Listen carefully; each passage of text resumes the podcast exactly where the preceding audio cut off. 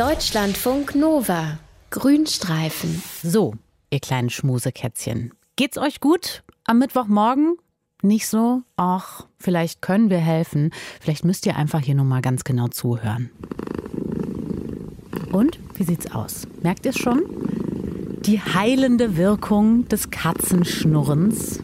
Katzenschnurren soll tatsächlich Heilungsprozesse beschleunigen können.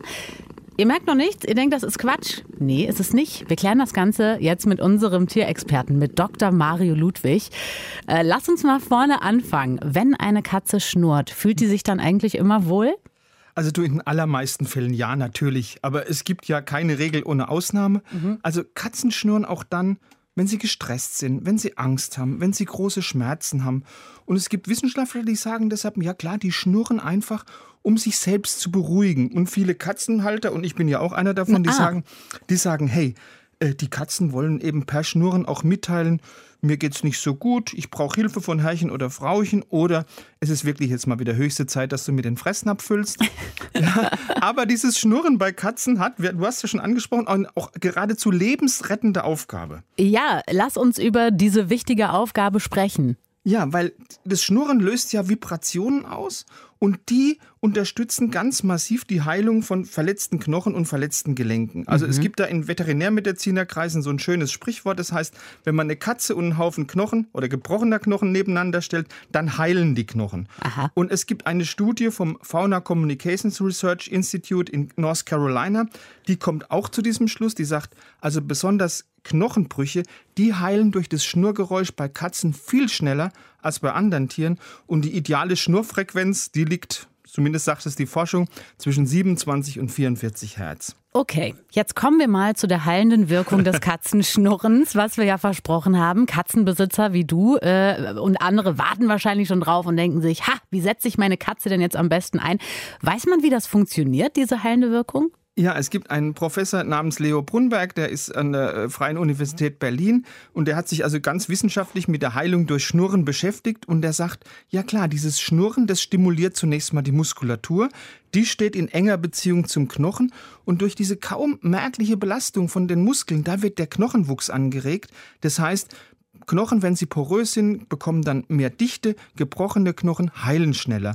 Mhm. Und von diesen heilenden Schnurgeräuschen, sage ich jetzt mal, da profitieren zumindest angeblich jetzt nicht nur vierbeinige, sondern auch zweibeinige Patienten. Das heißt, wenn ich mir jetzt ein Bein gebrochen habe oder den Arm oder so, dann hilft das Katzenschnurren dabei, dass das Ganze schneller heilt. Äh, offensichtlich. Und äh, anscheinend brauchst du, zumindest wird es behauptet, noch nicht mal eine Katze dazu. Okay. Es gibt einen österreichischen Mediziner, der hat nämlich ein sogenanntes Schnurtherapiegerät entwickelt. Das heißt KST 2010, was eben 2010 entwickelt worden ist.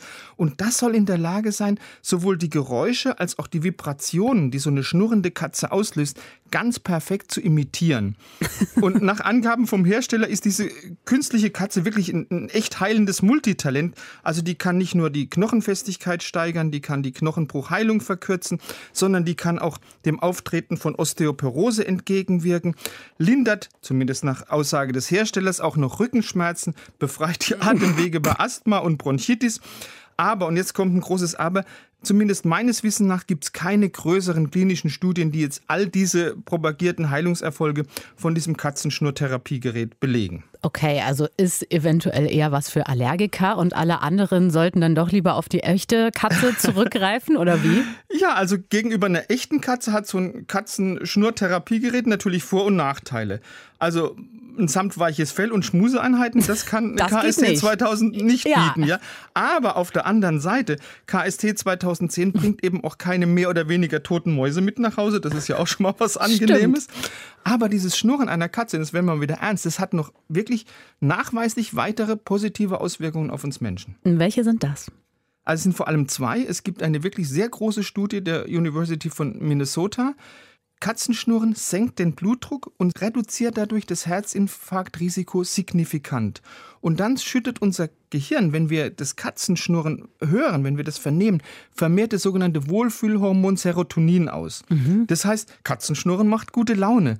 Und das ist auch der Grund, warum wir jetzt vermehrt Katzen, zum Beispiel bei Traumapatienten oder eben bei Patienten mit psychosomatischen Störungen ganz gerne einsetzt. Also ist ganz nett. Schnurren kann uns schneller gesund machen. Die Infos dazu, die waren das von unserem Tierexperten, von Dr. Mario Ludwig. Und wenn ihr heute Morgen sagt, also so ein bisschen Serotonin kann ich noch gebrauchen, dann hört hier einfach noch mal kurz hin. Das bringt euch heute Morgen nach vorne. Deutschlandfunk Nova. Grünstreifen.